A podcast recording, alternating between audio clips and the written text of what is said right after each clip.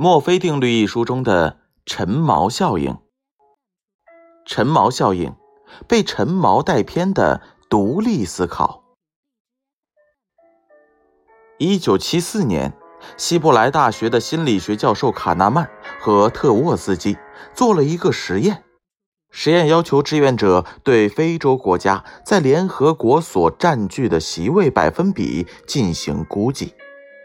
然后，他们随机给每组志愿者一个百分比数字，然后他们逐个暗示志愿者，这个随机数字比真实数字大，或者是比真实数字小，然后要求志愿者估计出一个真实的数字。有趣的是，志愿者最后估计出来的数字都受到了一开始的随机数字的影响。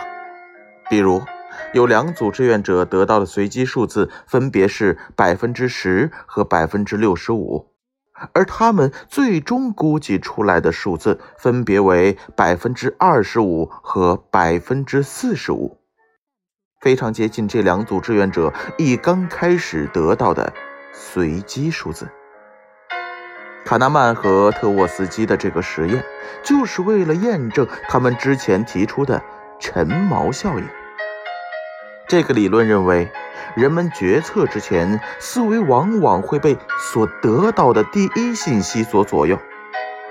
第一信息就会像沉入大海的锚一样，把他们的思维固定在某处，从而产生先入为主的歪曲认识。例如，志愿者明明知道一开始得到的数字是随机的，和真实数字毫无关联。但是在估计真实数字时，还是下意识的将自己的估计锚定在随机数字的一定的范围之内。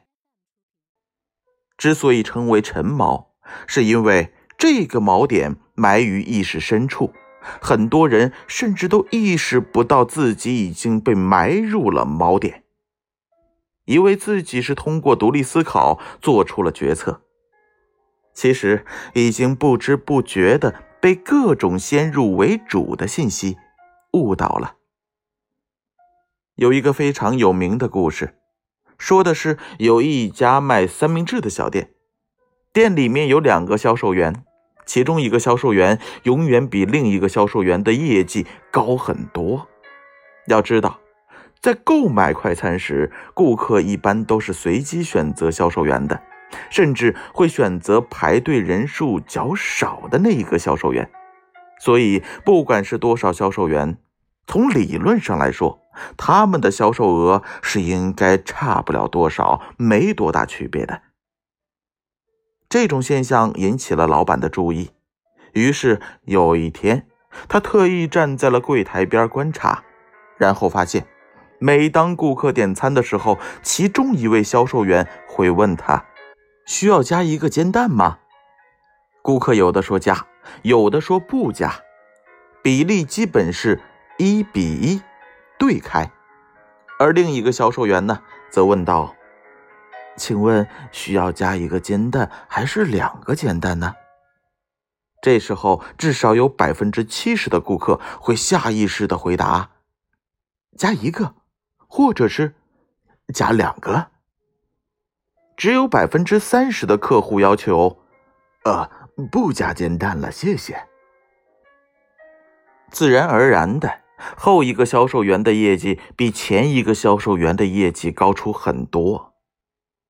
这就是一个典型的对陈毛效应的应用。后一个销售员成功的在顾客做出决策之前埋下了一个陈毛，他要煎蛋。因此，顾客的思考范围被锚定在了需要几个煎蛋上面。只有少数人会想到，他们还有第三种选择，就是不要鸡蛋。当然，思维锚定是人的心理反应，想要彻底克服它，绝非易事。我们在思考问题的时候，总会不知不觉地接受大量的信息。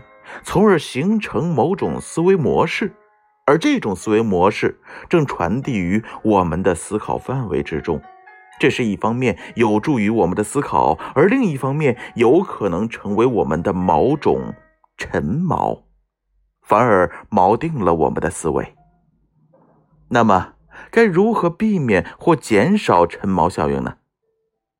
首先，你需要尽量的拓展视野，不断学习和实践，集思广益，多多听取别人的建议和方法。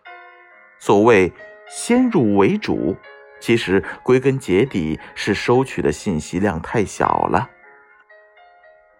人的大脑很奇特，当处理信息越少，对信息的分辨能力就越弱。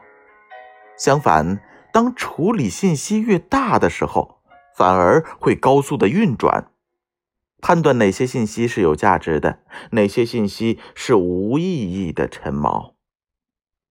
例如。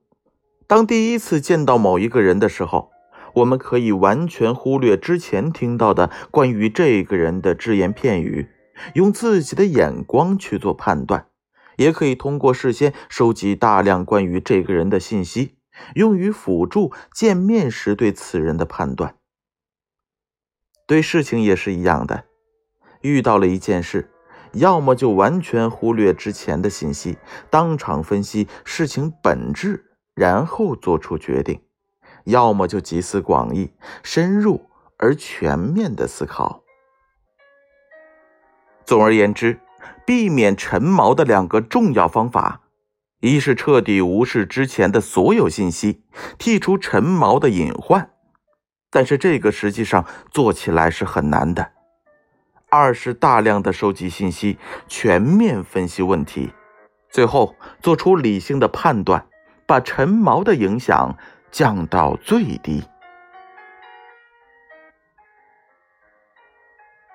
陈毛效应，建勋叔叔先为大家讲到这儿，让我们下期再见。